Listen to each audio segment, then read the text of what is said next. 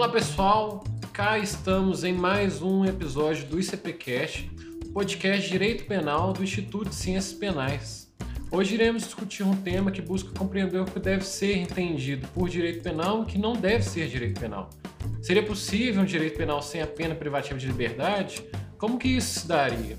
Nós já tivemos discussões parecidas aqui antes, tanto com o Luciano Santos Lopes, Daniela Barreiras, Gustavo Silva, Cali, onde falando sobre o princípio da legalidade do direito penal econômico ou a administrativização do direito penal. Mas hoje estamos aqui com um colega de São Paulo, é o Bruno Salles Pereira Ribeiro, que é advogado criminalista, mestre em Direito pela USP e autor de artigos e obras jurídicas. Tudo bem, Bruno?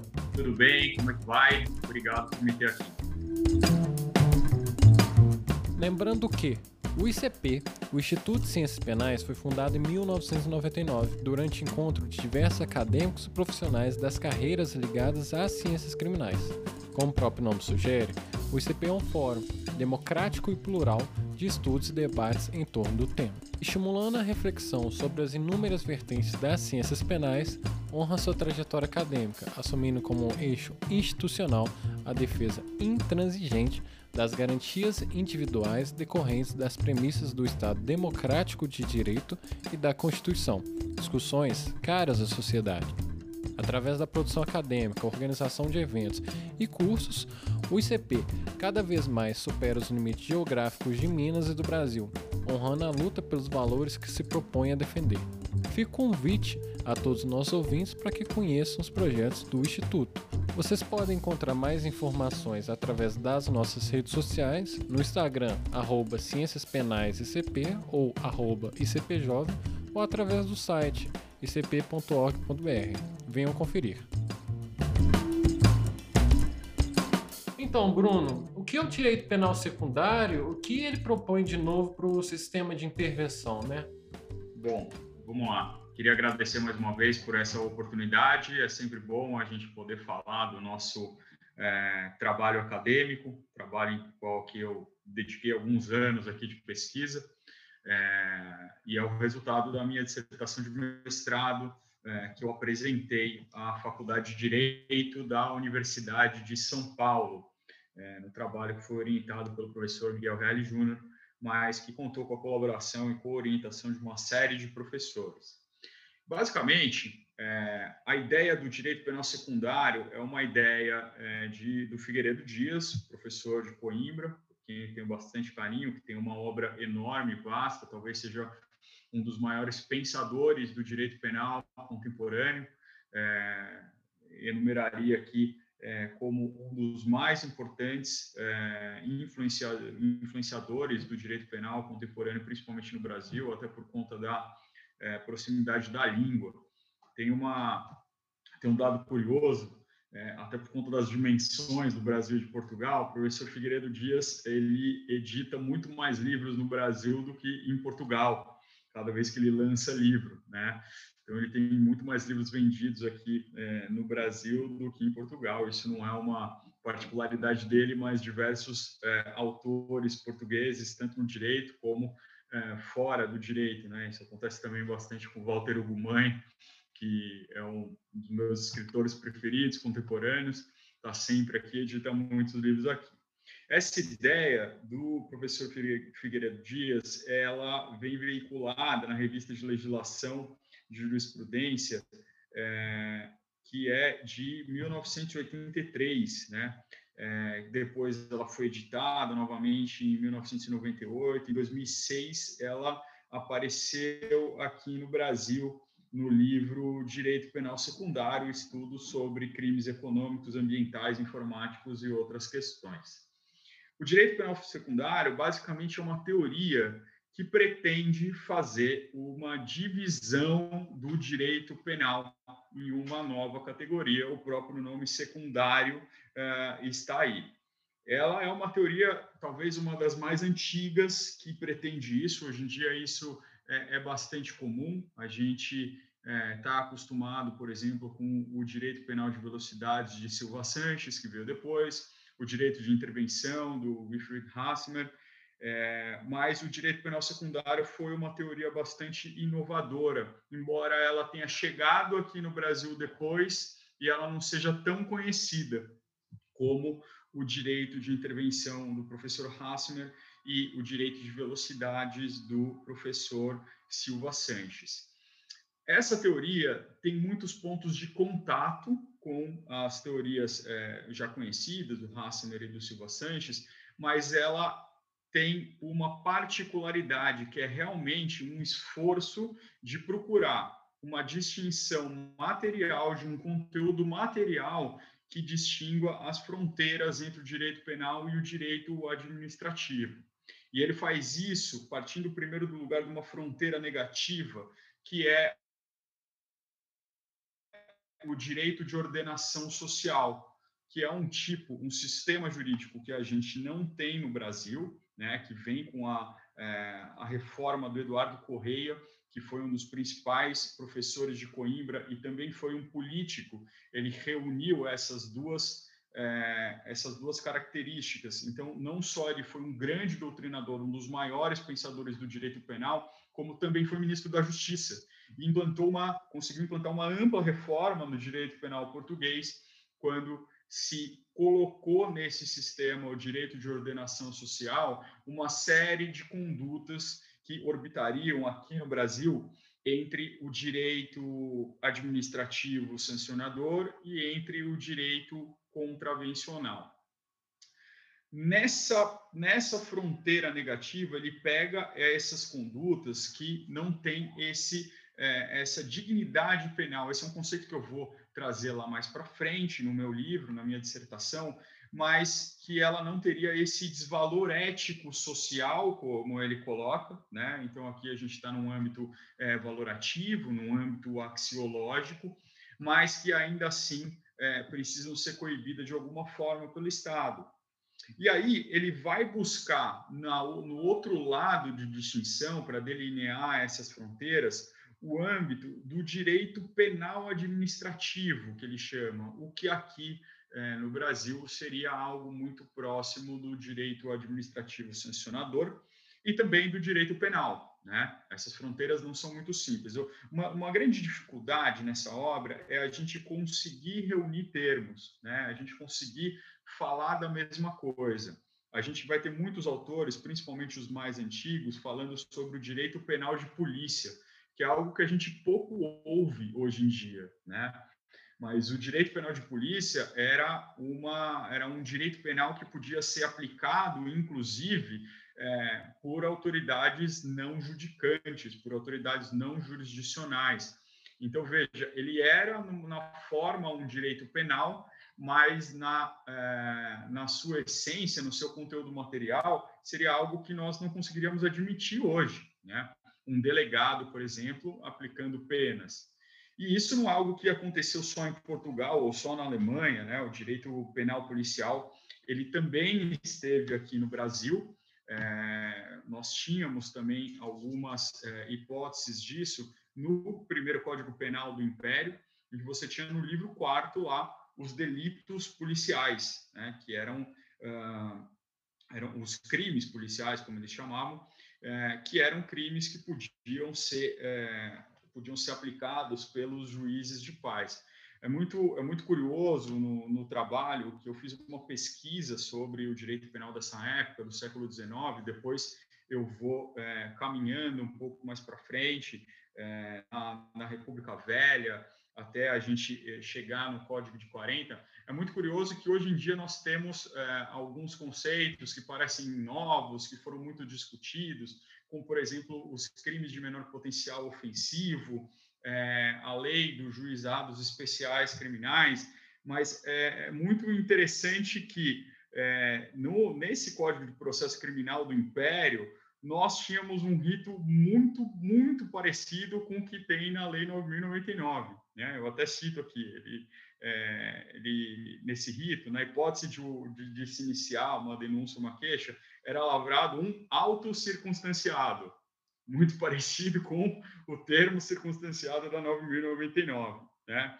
Em seguida, se procedia a uma audiência una, muito parecida com a nossa audiência da, da 9.099 é, dessas decisões proferidas, que eram pelos juízes de paz, e os juízes de paz também eram delegados, tinham uma, uma certa confusão no papel, é, era passível um recurso para as juntas de paz, que era um órgão colegiado formado pelos juízes de paz, muito parecido com as turmas recursais do juizado especial criminal. Então, nós também tivemos aqui no Brasil esse direito penal de polícia, até que ele vai é, ser superado pelo direito contravencional, quando se entra no, no ordenamento jurídico as contravenções penais aqui no Brasil. Então, o grande, a grande dificuldade de fazer esta, essa transposição do direito penal secundário do Figueiredo Dias é trazer para a gente um sistema diferente, porque o nosso direito contravencional ele não é exatamente idêntico ao direito de, de contraordenações é, sociais que existe em Portugal, é, ou o direito de mera ordenação que existe também na, na Alemanha. O nosso direito é um pouco híbrido. Isso fica ainda mais difícil quando a gente vem para o Brasil por conta da Lei 9.099, porque aí nós criamos mais uma, mais uma categoria de infração penal, que são os crimes de menor potencial ofensivo. Né? Então, na distinção entre esses delitos, é muito é muito árdua essa tarefa de distinguir o que, que deve ser um crime, o que, que deve ser um crime de menor potencial ofensivo, o que, que deve ser uma contravenção penal, e veja que o, a categoria dos crimes de menor potencial ofensivo quase abarcam todas, quase não, abarcam todas as contravenções penais, né? mas ainda assim as contravenções penais elas não se identificam com crimes, né? E o que, que deve ser fundamentalmente uma infração administrativa? Qual é a diferença disso? Como que a gente vai selecionar uma conduta é, e dizer que essa conduta ela é criminal, ela é contravencional, ela é de menor potencial ofensivo, ou, e aqui a grande questão que vai unir o direito penal secundário o direito de velocidades e o direito de intervenção, como eu vou selecionar uma conduta que é criminosa, que é definida como crime, mas que talvez não mereça uma pena privativa de liberdade. E aqui vem uma grande, é, uma, uma grande dissecação histórica que eu faço, que é a dessa associação imediata que nós fazemos hoje em dia do crime com a pena privativa de liberdade.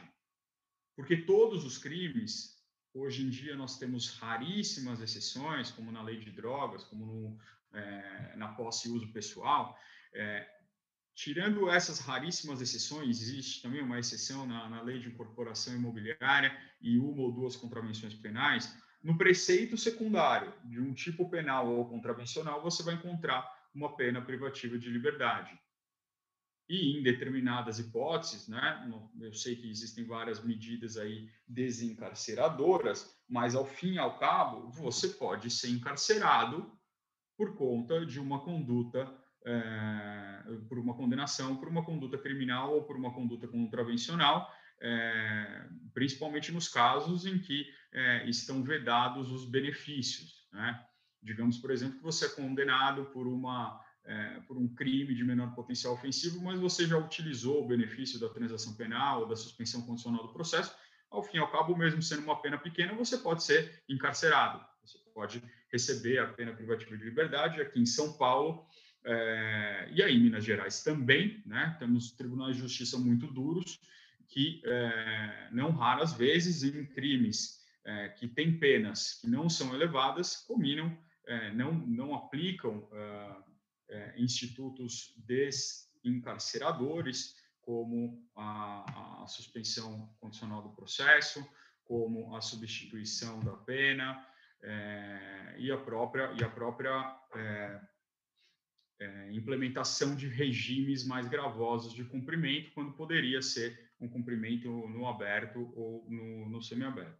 Então, basicamente, a teoria do direito penal secundário tenta identificar quais são aquelas condutas dentro do direito penal que devem se manter dentro do direito penal, mas que não necessariamente precisam de uma pena, de uma sanção de privação de liberdade. É interessante o que você fala, Bruno, porque às vezes, é, além de definir se seria se determinada conduta seria crime ou não, acaba que a conduta é punida tanto na seara administrativa, né, quanto na seara penal. E aí acaba que, às vezes, até a própria seara administrativa chega e fala: olha, isso não é capaz de é, ser considerado um ilícito administrativo. E alguns países é, declaram que isso deve ser. Não existe uma independência entre as instâncias, mas aqui no Brasil a gente vê de forma diferente. Né? Então, se uma seara que, teoricamente, é, não é utilizada como última raça declara que não é ilícito, como que uma seara criminal é, pode falar que aquela conduta é, deve ser penalizada, né? E eu queria é, saber, o, Bruno, é, como que essa teoria contribui para a compreensão crítica do direito penal atual e também, já adicionando, porque você, você menciona sobre essa necessidade, quais seriam os critérios possíveis que poderiam ser utilizados para diferenciar esse ilícito é, penal ou eventual uma atipicidade? É, eu acho que aqui a gente precisa ter primeiro algumas clarezas, tá?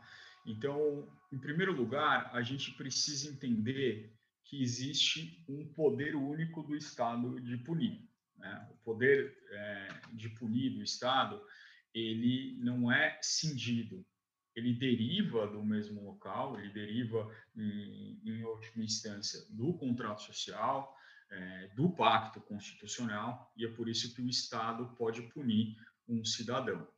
Ah, além disso, né, além da origem dessa legitimidade, uma legitimidade constitucional, uma legitimidade democrática, é, nós temos vários sistemas dentro do, da nossa ordem jurídica que permitem uma punição do indivíduo. Né? E nós temos sistemas, inclusive, fora da ordem jurídica, que permitem a punição do indivíduo. Eu falo aqui, então, primeiro desse direito disciplinar, um direito deontológico, né? O que, que isso seria? Isso seria uh, um, órgãos de classe, por exemplo, que podem punir aqueles profissionais submetidos à sua deontologia, né? Conselho é, de Medicina, Conselho de Enfermagem. Eu não uso a Ordem dos Advogados do Brasil porque a, a OAB é uma autarquia sui generis, cujos, é, cujos as infrações estão previstas em lei, né? Algumas infrações estão previstas em lei, outras estão no, no Código de Ética da Advocacia, mas deixando a OAB de lado, que é um pouco híbrida, que tem esse regime um pouco híbrido, nós temos em vários, é, em vários segmentos uma possibilidade de poder de é, sanção independente é, do Estado. Mas dentro do Estado, nós temos várias formas de se punir um indivíduo também. Né? várias formas de ter uma sanção punitiva, sanção como reação do Estado à falta de um comportamento uh, esperado ou à falta de um comportamento proibido. Uso essa distinção porque essa é uma distinção fundamental na, na teoria do direito penal secundário, que é a, uh, uma distinção feita por James Goldschmidt, que é um autor alemão que fugiu para o Brasil, no, fugiu para o Uruguai no final da sua vida, teve uma passagem pelo Brasil. Ele é muito conhecido no processo penal é, e não é tão conhecido aqui no Brasil é, no, na sua contribuição para o direito penal. Né? É, ele acabou falecendo aqui na, na, América Latina, no Uruguai, por ser judeu, fugindo da, da Alemanha nazista que, que o Goldschmidt entendia? Ele entendia que nessa acepção liberal do ser humano, do indivíduo, o indivíduo teria duas facetas fundamentais. Uma é, era uma faceta, ele cindia essa individualidade dentro do âmbito de proteção individual, né, individual contra o Estado, como um, um, membro da sociedade que não pode ter a sua esfera de individualidade é, é, atingida e que mereceria esse nível de proteção, tá? Então, a gente tem aqui é, as proteções clássicas do direito, a sua integridade física, a sua liberdade de ir e vir, é, a vida, a sua dignidade. Mas existiria também, e lembre que a gente está falando de Goldschmidt, a gente está falando do começo do século XIX, quando as teorias sociais é, começam a eclodir. Né? É, você, como membro da sociedade, teria é, um papel, e nesse papel, a sua individualidade dentro da sociedade lhe exigiria alguns comportamentos. Esses comportamentos seriam exigidos do Estado, e se você não se desincumbisse desses comportamentos, você estaria tendo uma infração aí que poderia ser punida, né? Então, é, esses dois âmbitos da individualidade é, mereceriam tratamentos distintos é, em relação às sanções que o Estado poderia aplicar. Nesse segundo âmbito é onde Goldschmidt entendia que agiria o direito penal administrativo ou administrativo penal, tá? Essa, esse também é um conceito é, que é muito difícil da gente situar e, e trazer aqui para o Brasil, tá? É, é, um conceito que, que, que, tem na Alemanha, que em Portugal utilizou também. Portugal pega esse direito administrativo penal e joga uma parte dentro é, da é, dentro da, do direito de contraordenação e uma parte fica no direito administrativo, mas basicamente é um sistema jurídico que vai fomentar comportamentos, que vai fomentar aos indivíduos determinadas condutas, né? Algumas condutas cuja, é, cuja não atenção tem um desvalor ético-social, o que vão cair dentro do direito penal, e algumas condutas que não têm um desvalor ético-social e que podem ser relegadas ao direito de ordenação social ou ao direito administrativo sancionador é, aqui no Brasil. Eu vou tentar dar um exemplo, alguns exemplos, para ver se isso fica mais claro, tá? Bom, o Estado quer fomentar a segurança quer fomentar que as pessoas ajam com determinado zelo e que isso não coloque em risco outros cidadãos. Tá? Ela pode criar uma norma de conduta, segundo a qual uma pessoa não pode dirigir alcoolizado. Tá?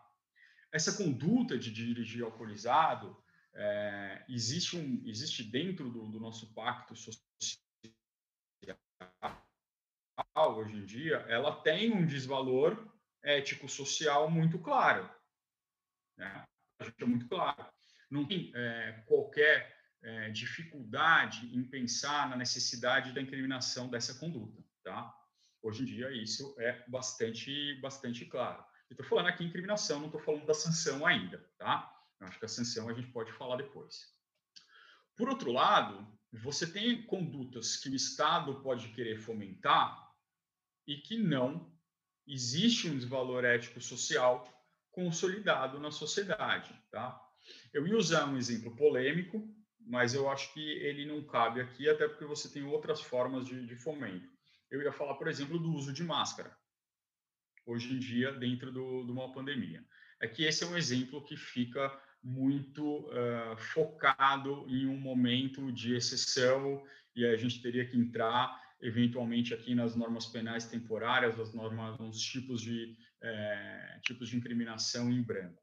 Vamos pensar, vamos imaginar algum tipo de comportamento que o Estado queira fomentar, é, mas que não tem um desvalor ético-social necessário para que você coloque isso dentro do direito penal. Então vamos pensar em políticas anti-tabaco, tá? É um interesse do Estado é, fomentar comportamentos que coíbam o uso de tabaco, que coíbam o cigarro, que coíbam o fogo. É, isso é importante, isso tem razões jurídicas. Você consegue, você consegue visualizar bens jurídicos sendo protegidos por isso, né?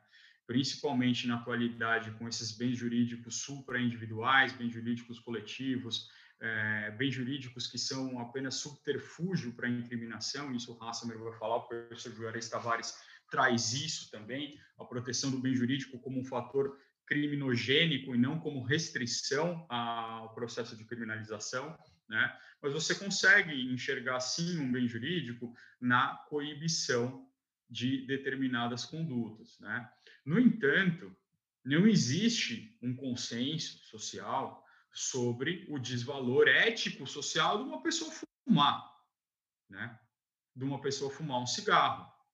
Então, há que se entrar em um outro âmbito de proteção do Estado, e aí a gente tem várias normas de direito penal, de direito administrativo sancionador, que coíbem o uso do cigarro, né?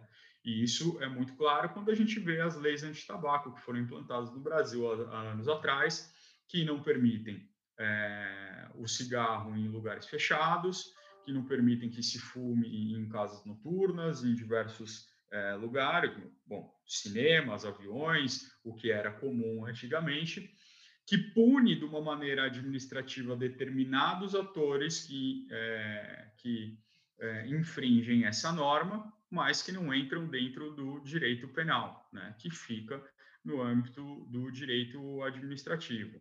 E aqui tem aquela, tem até aquela coisa, ah, não, mas aqui você está punindo as empresas, não está punindo o indivíduo. Não, pune o indivíduo sim. Se você fumar dentro do avião, né, quem já pegou o avião vê a plaquinha, né? A plaquinha está escrito ali. Se você fumar, você é, está infringindo uma sanção administrativa ali e você pode sofrer consequências, inclusive corporais. Você pode ser retirado do avião, você é, além de, de, pagar uma multa, pode ter é, algum tipo de proibição, né? Então, a gente tem esse âmbito do direito administrativo que também é bem marcado. A dificuldade do direito penal secundário é identificar condutas que têm dignidade penal, que têm um desvalor ético social, tá? Mas que não mereçam uma pena privativa de liberdade. Cuja pena privativa de liberdade não parece ser mais adequada para se lidar com esse tipo de conduta. Até porque a pena privativa de liberdade ele é, uma, ela é um avanço no século XIX, quando você, é, quando você substitui essas as penas corporais pela pena privativa de liberdade. Né? A, a prisão era só o, era só o meio que se utilizava uh, para manter os, os acusados enquanto não tinha uma, uma sentença, né? A sentença não, não era prisão. A prisão, nesse sentido, vem como uma medida humanizadora do direito penal, mas que hoje em dia se mostra completamente eficaz para os fins do direito penal, principalmente para os fins de prevenção geral e para os fins de ressocialização. Né? É, não adianta é, você prender, é, é uma pena é, que é, ela é igual para uma miríade de comportamentos diferentes. Né? A gente vê, ó, se você matar alguém, a consequência é que você vai para a cadeia, você vai ser julgado lá numa masmorra medieval. Se você violentar alguém sexualmente, você vai ser colocado na cadeia. Se você cometer um delito contra o patrimônio, né, um roubo, você vai ser colocado na cadeia. Se você cometer um furto, você vai ser colocado na cadeia. Se você é, se você participar de algum processo de lavagem de dinheiro, se você infringir alguma norma bancária que seja é, colocado num contexto de gestão fraudulenta, se você remeter dinheiro para o exterior ilegalmente, se você infringir uma norma ambiental, tudo isso tem uma mesma sanção. E isso não parece lógico. Isso não parece lógico. Né? É, isso não tem o rendimento que se espera. A prisão não é uma resposta eficaz para a maioria dessas condutas. Para várias, a gente ainda não tem uma resposta é, uma resposta correta hoje em dia. Né? O que fazer com um assassino que não a prisão? Como que a gente pode lidar com isso hoje em dia? Né? Existem muitos estudos, existem é, muitas outras ciências que interpenetram o direito penal, mas o fato é que hoje em dia a gente não tem uma resposta para isso. Agora, o que fazer com um empresário que não cumpriu normas administrativas que acabam, é, ou regulatórias, que acabam dando ensejo à punição pelo direito penal por meio dessa administrativização do direito. a cadeia parece ser a, a melhor sanção, é, é evidente que não. Mas, por outro lado, ao contrário senso, várias dessas condutas têm um, um desvalor ético social que é muito claro. É muito claro. E aqui fica bastante claro. Dá para a gente descriminalizar a lavagem de dinheiro? A lavagem de dinheiro é um tipo penal, independente aqui da dificuldade de identificação do bem jurídico, da, da dificuldade de identificação, inclusive das próprias condutas, né? porque a lavagem de dinheiro é um tipo incriminador que incrimina uma atividade. E o, o professor Alamiro sempre diz isso, o direito penal clássico, ele sempre foi muito apto a identificar condutas, mas atividades é mais difícil né? porque atividade, no, no próprio conceito de Carnelucci, são atos concatenados, e cada um desses atos pode não ter uma relevância penal por si, mas eles, dentro de uma atividade, têm uma relevância penal. Né? É, lavagem de dinheiro é fácil identificar isso. Quando eu falo pagar alguma pessoa em espécie é lavagem de dinheiro? Não, evidente que não. Existe, inclusive, o princípio é, da corrência da moeda. Uma pessoa que se nega a receber dinheiro em espécie é, pode estar cometendo uma, uma contravenção penal, inclusive. Agora, pagar alguém em espécie dentro de uma determinada atividade de um contexto pode ser um ato que configura lavagem de dinheiro? Pode. Pode, não tem dúvida. Né? É, então, aqui a gente é, vê como o direito penal tem um baixo rendimento para esse tipo de conduta, é uma conduta com desvalor ético-social bastante clara hoje em dia, é, mas que, ao mesmo tempo, quando você vê a consequência disso, a pena privativa de liberdade, não parece ter o rendimento, parece ser é, algo que acaba sendo uma punição simplesmente simbólica. Né? Aí a gente volta para o direito penal simbólico que o Hassemer fala, tão, é, fala bastante. Você está ali usando a prisão como um exemplo, né? como um exemplo, é, usando o ser humano como exemplo, né? uma prevenção aí especial, inclusive, é, uma, uma, uma, prevenção especial positiva, mas que não tem é, qualquer efeito político-criminal, principalmente quando a gente pensa em reeducação, ressocialização, porque são pessoas que não precisam de reeducação e ressocialização. Né? É, não está naquele contexto do direito penal clássico de uma pessoa que não tem condições de viver em sociedade. Pelo contrário, esse tipo de réu são pessoas que vivem muito bem em sociedade. Né? Vira e mexe são os exemplos da sociedade. Veja os grandes alvos da Lava Jato é, e do direito das grandes operações eram os grandes ídolos de tempos atrás. O que, que não foi Ike Batista é, aqui é, lá para o começo do, do, do, ano 2000, né? 2010, por aí, as ações das empresas dele sendo as ações mais valorizadas do Brasil. Né? Não tem como falar que essa pessoa é, não é ressocializada.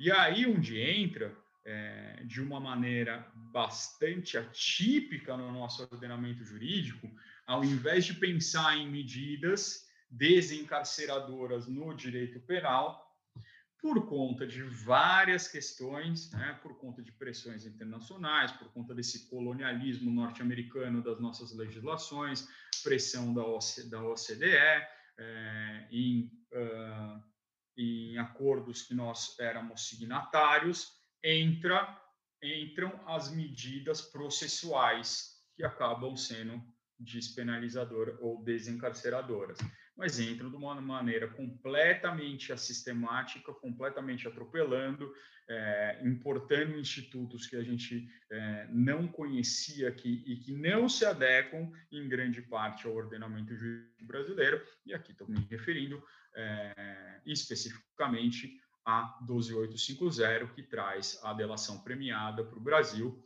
e o que, que ela faz no final, o que, que a gente vê na Lava Jato no final a maioria das pessoas sendo punida de forma severa, tendo seu patrimônio inteiro suprimido, tendo a sua liberdade suprimida, mas sendo desencarcerada.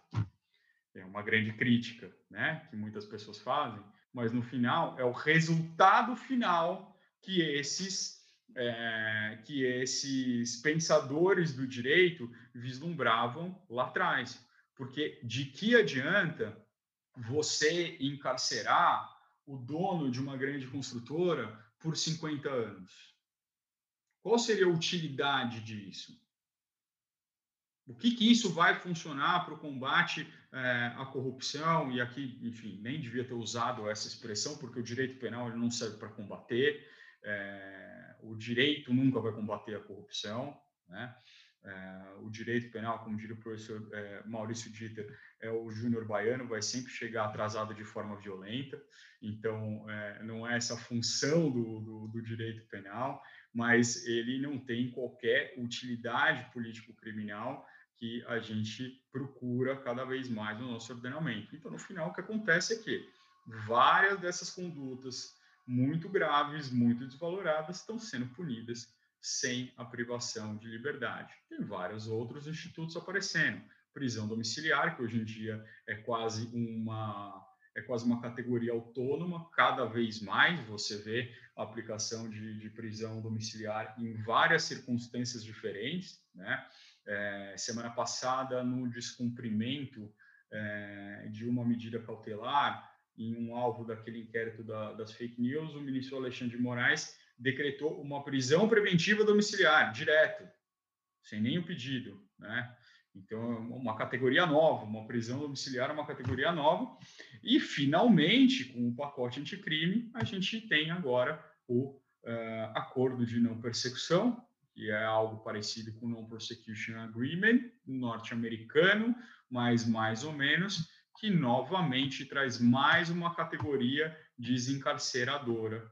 E aqui é, uma categoria claramente quantitativa, é, para é, com um critério claramente quantitativo para fazer esse desencarceramento. Né?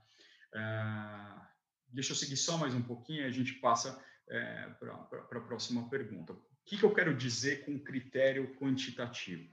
Uma das grandes dificuldades de identificar a, a, delimitação entre as fronteiras entre um direito penal secundário, entre um direito penal clássico, entre um direito administrativo sancionador um direito contravencional, é encontrar critérios dogmáticos para que se aloque isso. Né? E os critérios clássicos, os critérios, na verdade, eles não são clássicos, porque os critérios clássicos eram qualitativos, ou seja, existe uma diferenciação material entre esses delitos, eles foram abandonados principalmente a partir do Código de 40, quando vieram os, os critérios é, quantitativos. Né? Antes de falar do critério quantitativo, é claro que eu tenho que falar também que é o critério, é, um critério que na doutrina administrativa é muito corrente, que é o critério político-criminal, ou seja, é crime o que o legislador acha que é crime. Ponto. O legislador, dentro do princípio democrático, otorgado para selecionar, ele vai dizer o que é crime ou não, critério puramente político-criminal, tá? que nós não concordamos, evidentemente. O legislador, é, embora o faça, embora o faça, é, de, de forma muito sistemática, não pode incriminar qualquer conduta. Né? Recentemente, a gente viu uma, uma, uma norma incriminadora um aumento de pena de tipo penal de abuso de animais que aumenta a pena de para dois a quatro anos se o animal for cão ou gato, que foi sancionada com muito festejo pelo presidente da República, inclusive com a participação dessa classe especial de animal que é o cão, que hoje em dia tem uma proteção maior do que a violência doméstica se for agredido, né? É um critério político criminal, mas que não faz qualquer sentido dogmático. Tá? Por que o cão e o gato e não o hamster? Então, se você for lá torturar um hamster sistematicamente, não tem problema, né? vai ter uma pena menor. Tem problema, mas a pena é menor. O desvalor da conduta é menor do que o desvalor de você torturar um cão e gato. Então, esse critério meramente político-criminal, embora nós tenhamos aí sim, ele é amparado por um fundamento que é o fundamento do princípio democrático, ele não serve para gente. O segundo critério, que é o que se falou muito a partir de 40, era um critério meramente quantitativo, ou seja, nós vamos ver qual é o tamanho do desvalor da conduta para saber se ela é uma conduta que tem relevância criminal, que tem relevância contravencional ou meramente administrativa, tá? Naturalmente, a gente não consegue ficar nesse critério, até porque tem sanções administrativas que são mais gravosas do que as próprias sanções penais. Você ter uma sanção no CAD, por exemplo, de inabilitação para determinada, é, para determinada, para exercício de determinada profissão, pode ser muito maior do que uma suspensão condicional do processo ou uma transação penal, cuja sanção vai ser uma, uma, uma cesta básica. Né?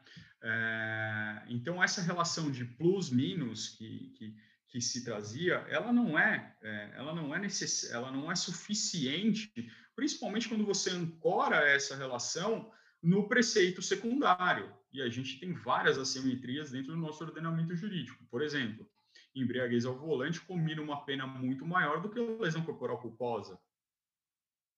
Então, você teria aí uma gravidade maior em um, em um crime de perigo abstrato do que num crime de dano, sendo que o crime de perigo abstrato, ao fim e ao cabo, está antecipando a tutela de proteção do perigo de dano.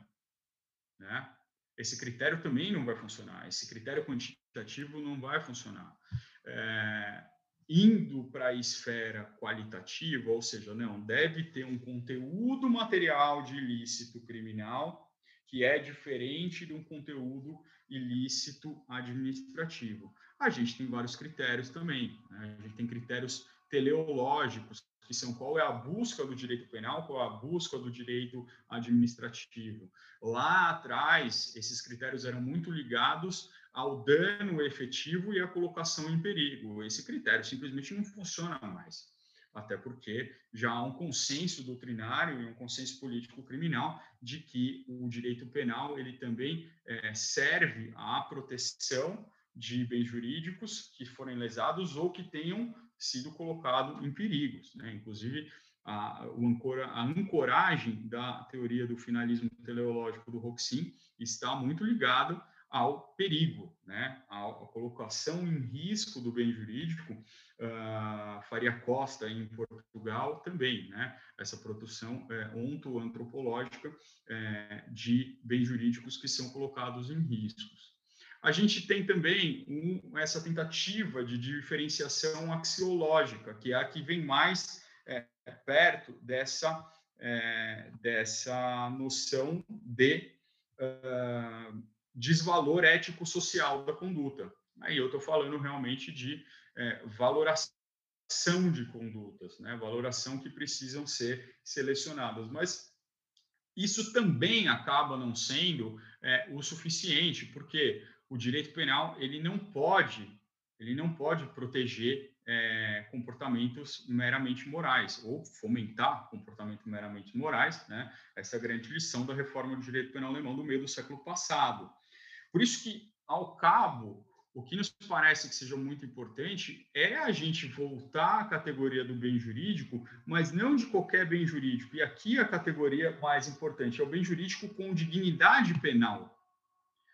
Porque essa é uma crítica muito grande do professor Juarez e do professor Hassemer, que eles inclusive dizem que o direito penal não protege bens jurídicos, isso não é demonstrável ontologicamente, mas que a categoria do bem jurídico tem que ser utilizada como um referencial restritivo da incriminação, ou seja, o direito penal ele não consegue proteger bens jurídicos, mas nós não podemos ter uma, uma norma incriminadora que não tenha referencial em um bem jurídico. Assim, um bem jurídico se torna a restrição do direito penal e não o fundamento do direito penal, como é, parte da doutrina, uma doutrina um pouco mais punitivista, é, pensa. Né? O que, que isso quer dizer? Bom, se eu vejo lá no, no, na Constituição que existe um capítulo que protege, ah, vamos pensar na, em alguma coisa é, de, de terceira geração, a segurança nuclear. Muitas pessoas falam em mandados de criminalização, porque você tem um bem jurídico eleito na Constituição, né, é, principalmente nas teorias de matriz constitucional do bem jurídico, e você teria que criminalizar essas condutas, você teria que criar tipos penais. Isso foi bastante utilizado no julgamento da, uh, da, da, criminalização da, uh, da homofobia. Né? Esse mandato de criminalização, que, claro, não estou dizendo que a homofobia não tem que ser tutelada pelo Estado, mas que acabou é, havendo aí uma, uma interpretação extensiva, por quê? Porque se viu ali um bem jurídico, bom, se tem bem jurídico, a gente tem que proteger. Não, não necessariamente. Se tem que proteger o bem jurídico de dignidade penal. E quando a gente vai para essa dignidade penal, a gente precisa entender também o que, que essa categoria significa. O que, que significa ter dignidade penal? Porque uma norma administrativa sancionadora também protege bens jurídicos. Ela vai proteger bens jurídicos. Né? É, no, no direito administrativo, a gente fala muito do conceito de utilidade pública o conceito de utilidade. Veja só, era um conceito utilizado no direito penal policial no Brasil, que a norma de a norma policial é, e também a norma com, contravencional, ela teria, ela só poderia ser editada no caso de utilidade pública, né? No caso de atender a, a função pública. No fundo, isso são categorias distintas procurando um bem jurídico, procurando a legitimidade do Estado punir alguma coisa. Mas punir como? Se vamos punir com o direito penal, nós precisamos encontrar a dignidade penal. E aqui, a grande matriz teórica que se pode utilizar para entender a matriz penal é o princípio da proporcionalidade. Uma matriz teórica que vai ser o princípio da proporcionalidade entre o desvalor da conduta, o tipo da conduta e a sanção. Né? É, que consiga fazer uma ligação direta entre o desvalor da ação e o desvalor do resultado, dentro da ótica da tipificação da conduta, e qual será essa sanção lá do lado uh, do resultado, lá do outro lado, para a gente saber se essa punição, se essa punição com uma privação de liberdade está adequada a esse comportamento que viola bens jurídicos, tá? E aqui a gente entra numa dificuldade maior na parte final do meu livro, que é entender que não é qualquer violação de bem jurídico, que vai dar ensejo à criminalização e não é qualquer violação de bem jurídico que, ainda que dê ensejo à criminalização, vá ter como correspondente uma pena privativa de liberdade.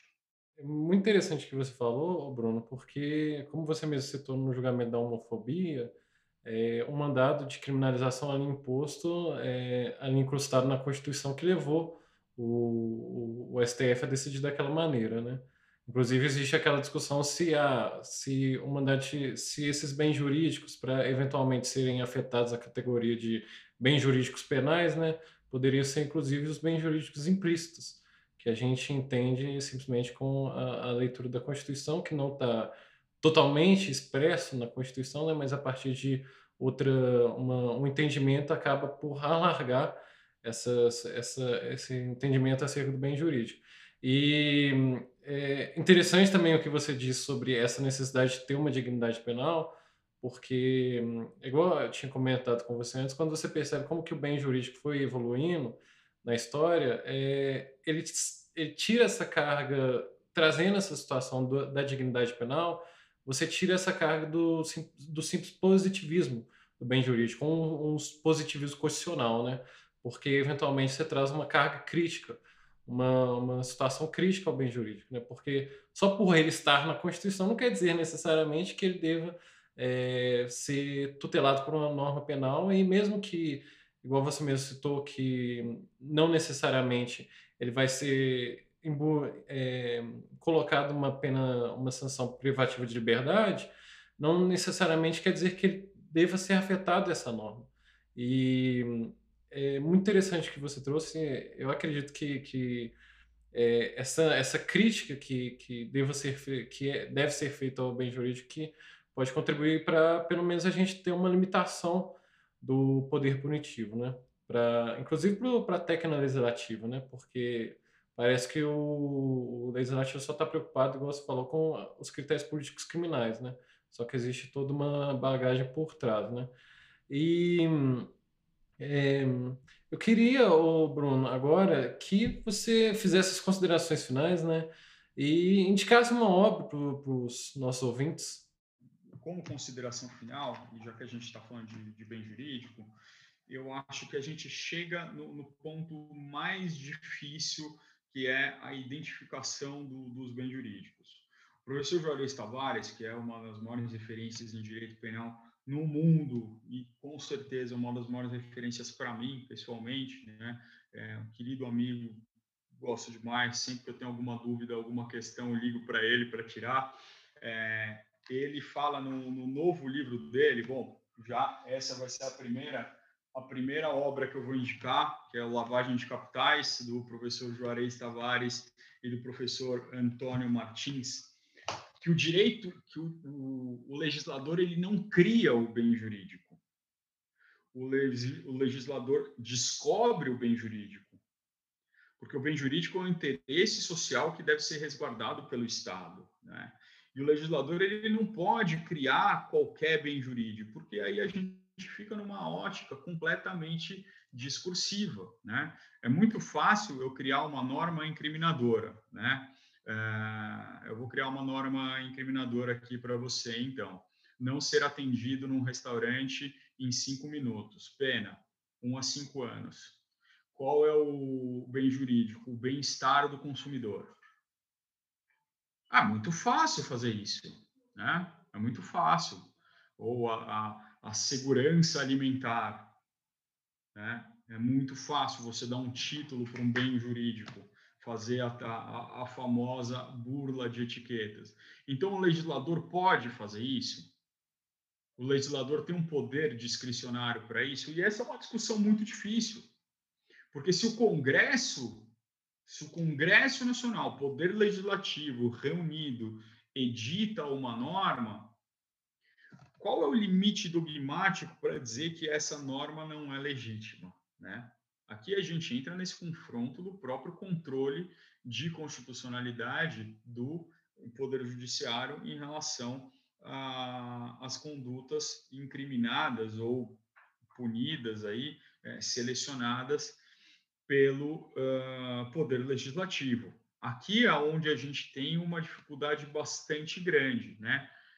É a pergunta que você fez. Como limitar o Poder Legislativo? Tá? E se o Poder Legislativo quiser fazer uma norma incriminadora sem qualquer bem jurídico que você consiga identificar, ou qualquer lesão a mais a um bem jurídico que você consiga identificar? Volta ao exemplo da, dos maus tratos a, a cães e gatos. Qual que é o bem jurídico? Por que, que esse bem jurídico está sendo afetado de uma maneira diferente por serem duas espécies que eu selecionei? Né? Ainda que você entenda que, claro, cães e gatos são espécies animais muito mais próximas do ser humano, mas não só, né? Ser humanos também tem pássaros, ser humanos tem peixes, ser humanos tem roedores, ser humanos tem é, répteis de estimação, né? E para quem é, é, pai ou mãe desses pets, é, tanto faz se é uma iguana ou se é uma ou, ou se é um gato, né? tanto faz se é um cachorro de raça ou se é uma calopsita, né? É, então a gente tem incriminações aí é, completamente é, vazias de legitimidade dogmática, mas que ainda assim é, são aí formalizadas dentro do processo democrático. Acho que aqui é a maior dificuldade. Aqui é onde hoje a gente vê a maior dificuldade. Mas não é só, né? A gente, como você colocou no, no começo, um ponto muito importante, o ponto da, é, do mito da é, um mito muito difundido que é da independência das instâncias, né? É, que hoje em dia ninguém tem problema nenhum de punir duas, três vezes a mesma conduta. As infrações de trânsito estão aí. Vai ser multado, você vai ter o carro apreendido, você vai ser processado criminalmente, se derrubar um poste, você vai pagar no cível também. sem problema nenhum. Ninguém vê problema nenhum nisso, né? Embora, do ponto de vista dogmático, já seja muito antiga a discussão de que, olha, o poder sancionador é o único, você não pode ter um bis in idem, você não pode criar vários sistemas de proteção e punir a pessoa em todos eles, né? É, como se fosse, fosse criando camadas e punindo em todas as camadas, ao invés de você punir na camada mais grave, como é o que a gente imagina do direito penal, né? A última raça. Então, é, esse, essa, essa falta de critérios que possam, uh, que possam segurar o poder legislativo, para mim é o que falta. E o que eu proponho no final do meu livro é a criação de uma lei quadro geral em direito, né? porque ela seria editada pelo próprio poder legislativo, que limite o poder legislativo, tá? e uma lei quadro que possa ser de matriz constitucional, né? É, ou até de, de, de, matriz legal e que seja vinculativa também, né? É, como isso poderia funcionar? A gente tem disposições constitucionais que é, reflitam toda a teoria da limitação da criminalização por meio de referenciais a bens jurídicos e valores fundamentais. Outra obra que eu vou uh, quase um clichê uh, eh, para a gente, né, que, que, estuda o direito penal econômico, que também é um conceito que eu não gosto, o direito penal, o direito sempre é econômico, sempre foi, né, parece que a gente inventou a roda, uh, mas não, desde Roma existem delitos que são delitos econômicos, uh, mas para a gente que estuda essa área é o, a expansão do direito penal do professor Silva Sanches, tá? É, acho que é uma obra, La Expansión del Derecho Penal, é uma obra uh, que precisa ser lida para quem quer entender isso. É, é, uma obra que tem muitas críticas, principalmente depois da atualização, é, que traz aquele que traz o, o, direito de terceira velocidade, né, que acaba sendo uma coisa que vem chegar muito próxima do próprio direito penal do inimigo, do Jacobs, uh, mas é uma obra muito importante, principalmente na parte construtiva da expansão do direito penal, que ele mostra, né, em que ele vai narrando é, como o direito penal está se expandindo por conta do surgimento dos novos riscos sociais, é, dessa concepção nova de direito penal, o crescimento da sensação de insegurança, a configuração de uma sociedade menos disposta a aceitar riscos, o processo de autovitimização subjetiva da, da sociedade, ou seja, ela, ela, ela clama, esse é um, um bem visto no Brasil, ela clama pela proteção penal o tempo inteiro, é, o descrédito das outras instâncias de proteção, né? O, a atuação desses gestores atípicos da moral, como ele chama, e a própria, uh, e a própria atuação do, de uma esquerda punitiva muito grande no Brasil. A gente gosta bastante de, é, de falar do, do Bolsonaro, da extrema-direita e tudo, mas quem contribuiu significativamente para aumentar o direito penal no Brasil, goste você ou não, meu amigo de esquerda, foi foram os governos de esquerda, né? Quem aumentou é, sanções, quem aumentou punição, quem trouxe essas legislações novas foram os governos de esquerda. E, pela ironia do destino, assim como foi uh, uma lei editada na época da ditadura uh, que mudou a formatação da prisão preventiva, né, uh, e, e, da própria prisão em segunda instância, a lei Fleury, que foi uma lei editada para impedir a prisão daquele grande e notório torturador,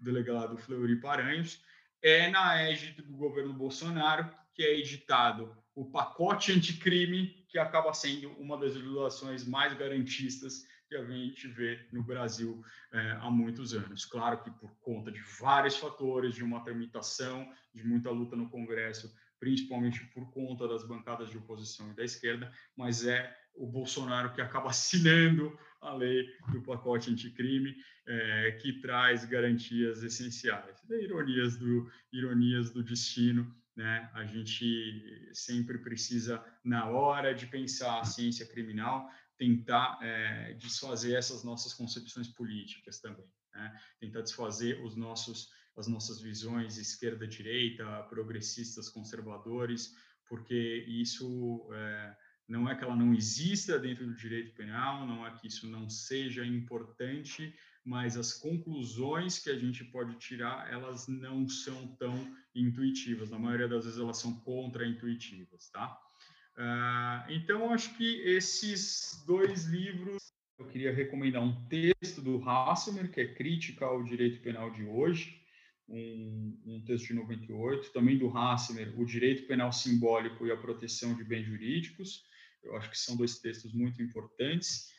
E um livro que é da Ana Carolina Carlos, amiga minha, muito querida, é, que fez um trabalho na mesma época que eu, hoje em dia, uma professora é, bastante é, reconhecida, mas que fez um trabalho muito parecido. A gente traçou caminhos diferentes para chegar em algumas conclusões parecidas. É, é, só que eu parti do direito penal secundário e ela partiu do direito de intervenção.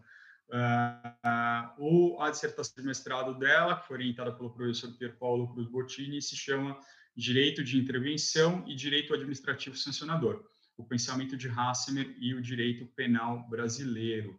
É, o livro dela ficou com outro título, tá? Mas fica aí, Ana Carolina Carlos, procurem esse livro, eu acho que é Hassemer e o Direito Penal Brasileiro, que vocês vão uh, gostar bastante.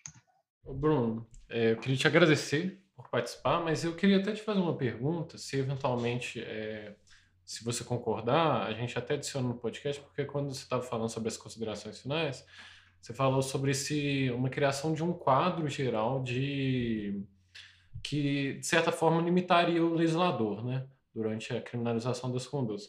Queria saber se os próprios princípios penais não forneceriam, não poderiam é, é, surgir como esse quadro, né? Legalidade, é, ofensividade, por aí vai. Ou se realmente você acha que precisa de uma lei? Não, eu acho que precisa sim. Primeiro porque o legislador ele não está vinculado a princípios.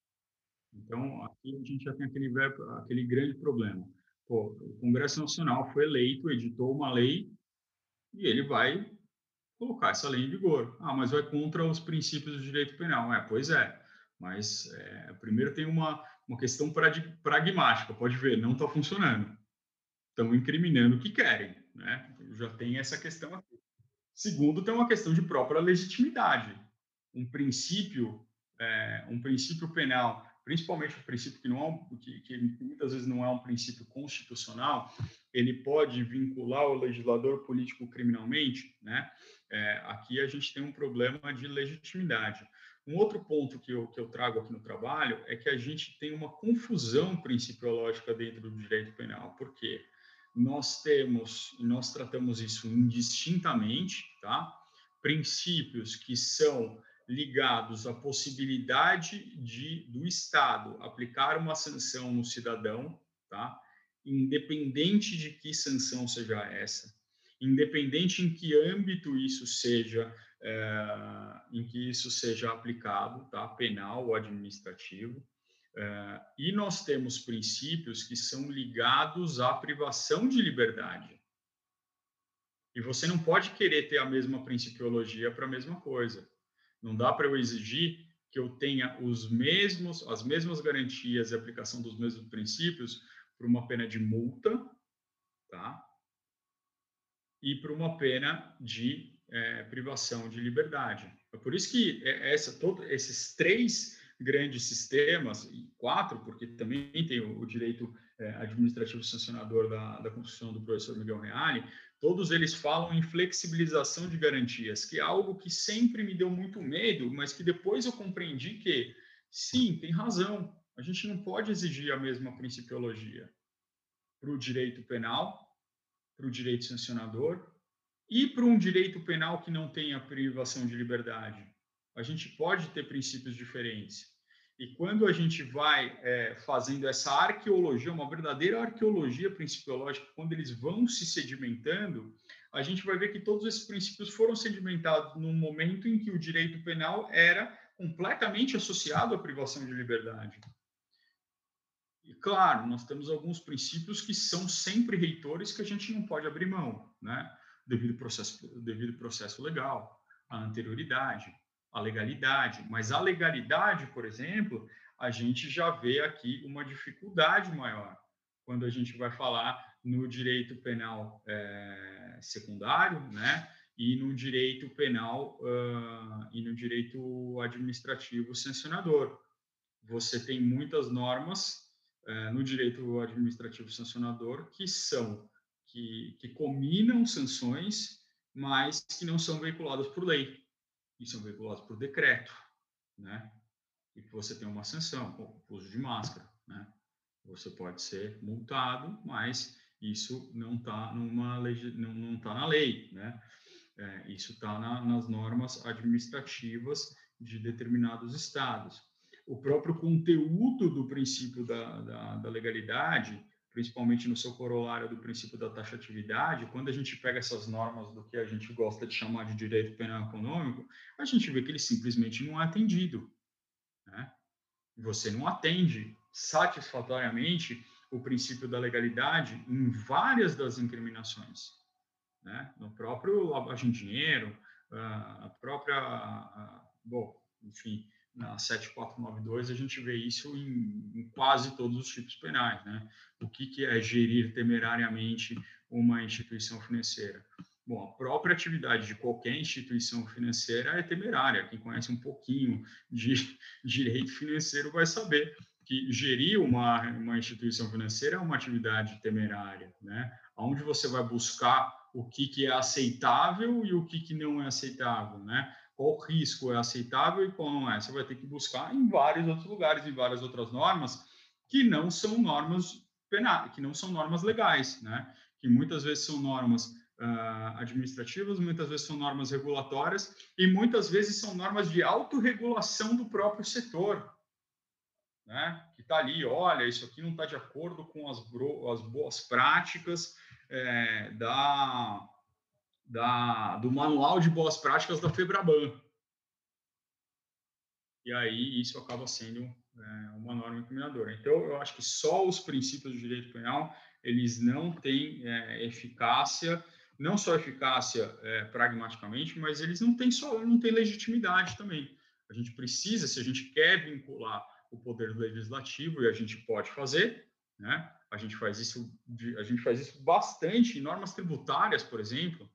Você tem várias normas tributárias que não podem ser editadas, várias coisas em que você não pode é, tributar, né? É, um exemplo, imunidade tributária de, de templos, né? É, religiosos. Você tem ali restrições à tributação. Você pode ter restrições à incriminação positivadas eu acho que aí a gente tem uma legitimidade maior. Não, entendi. Não, super interessante, super interessante, porque realmente é, eu vejo que esses princípios de, limitam. Eu fico. É, eu acredito que o legislador impor uma própria limitação a ele no, na seara penal é muito difícil, entendeu? Acho que se a gente for olhar pragmaticamente, eu não vejo o legislador fazendo essa, essa edição da norma. Mas eu concordo contigo, eu acho que os princípios penais realmente não fornecem uma limitação adequada. Tanto, igual, igual você falou, a gente vê hoje em dia é, proliferação de, de norma que você fica assustado. Aí a pessoa tem que fazer remissão às questões administrativas, portaria do Banco Central e por aí vai. Pois é, se você, você não consegue nem identificar qual é o comportamento proibido. Na né? legislação ambiental está cheio, mas está cheio de, de condutas assim. Você sequer conseguia compreender é, qual é a ilicitude dessa conduta. No direito, uh, na, na 7492 também, né? É, quantas vezes eu não sentei com um executivo de empresa que não tinha a menor ideia do que aquilo que ele estava fazendo e podia ser considerado uma conduta ilícita do ponto de vista penal.